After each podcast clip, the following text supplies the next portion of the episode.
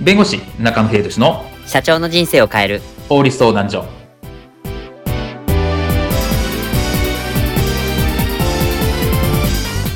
こんにちは弁護士の中野英寿ですこんにちはアシスタントの堀内隆ですこの番組は IT 専門の弁護士中野秀俊がこれはすぐに使える法律主に企業法務の知識を分かりやすくそしてちょっとコミカルにお伝えする番組ですよろしくお願いいたします今回のテーマはサムネでもパクリはダメよ YouTube と著作権の深い関わりです YouTube の法律特集第2弾今回は YouTube のサムネイルにまつわる法律の件ですサムネイルも立派な創作物であり第三者と共有する創作物でありますその創作物に対してパクリ行為があったら今回はこの件について解説いたしますでは YouTube のサムネイルについてこういったシーンはありませんでしょうかうーんうん伸びないどうしたんですか俺の YouTube チャンネル、再生回数がどうも伸びないんだよ。ここのところ5、6千ぐらいですもんね。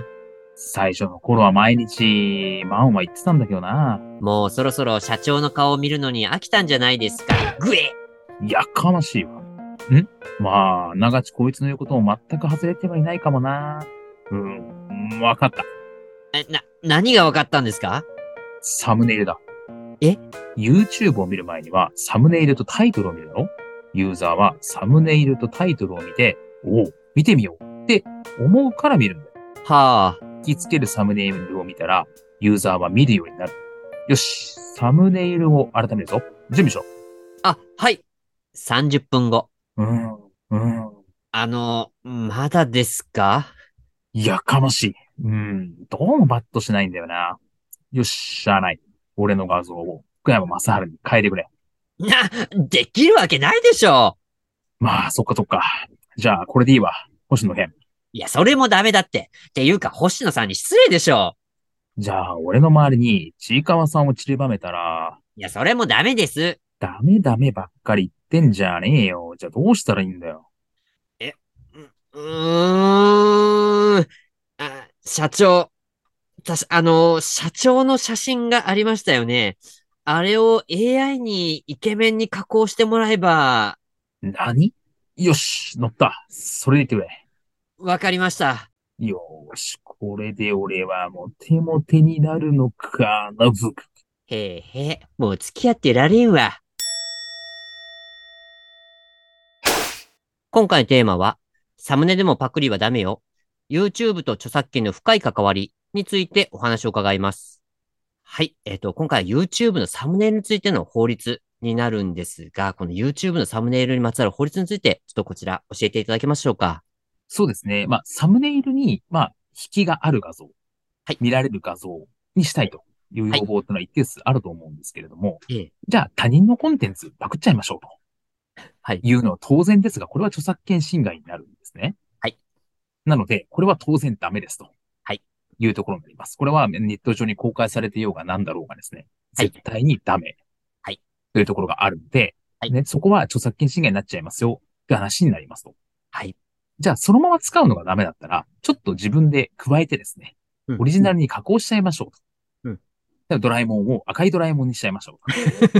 まあクレヨンしんちゃんにじゃあちょっと角つけちゃいましょうみたいなですね。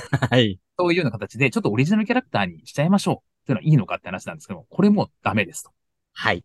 いうところなんですね。あの、他人のコンテンツをいじる、加工するというのはですね。まあ、本案権、著作権のうち本案権とかですね。を侵害するとか、あまあ、著作、あ、著作者人格権の同一性保持権を侵害するという話になってしまうので、これもアウトですと。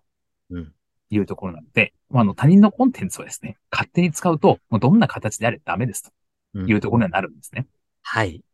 ただしですね、例外規定というのが確かにありまして。はい。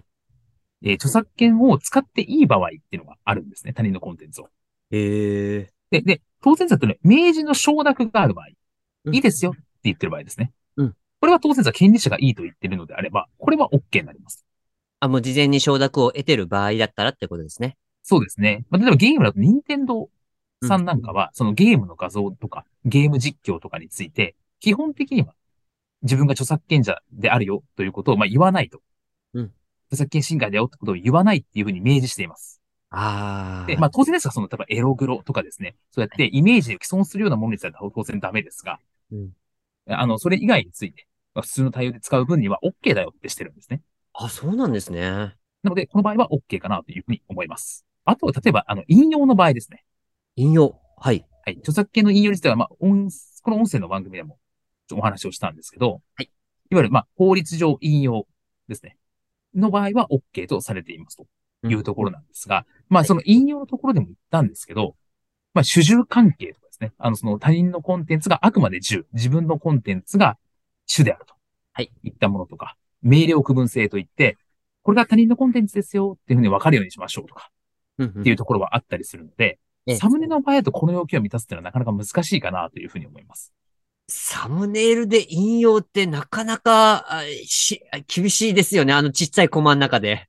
そうですね。それでいろんな要求を満たそうとするとですね、そもそも難しいですし、はいまあ、そもそもその、え使う、うーり目的っていうんですかね。うんな、なんでこれをじゃあ使うのかっていうところ、必要性みたいなところ見られるんですね。あそう、サムネに使わなきゃいけない理由ってないと思うんです。あもちろん、あの、えっと、引きがいいというのはそれならないので。あ。はい。この管理コンテンツで批判するとか、批評するとか、うんそういったこのコンテンツを使わないと、ダメだよねと。成立しないよねっていう場合に初めて認められたりするので、ええ。いや、なんとなく登録者数欲しいんですが、自分の利益のためみたいなのはそれならないので、はい。そうなってくるとなかなか難しいのかなというふうに思います。まあそうですね。なんか、どう頑張ってもちょっと論理的に説明できなさそうなので、まあ引用っていうのはできるか、まあちょっと厳しいっていうふうに見た方が良さそうですね、この場合。そうですね。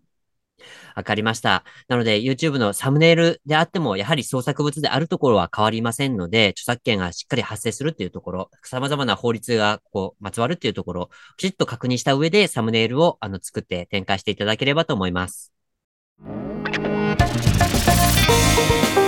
今回の弁護士中野秀俊の社長の人生を変える法律相談所はお役に立てていただけましたでしょうか企業活動において気がつかないうちに違法になっていることや、ちょっとした法律の知識があれば一気に打開できる、そんな法律のエッセンスをご紹介していきますので、この番組をフォロー、いいねをお願いいたします。よろしくお願いいたします。ではまた次回をお楽しみに。ありがとうございました。ではまた。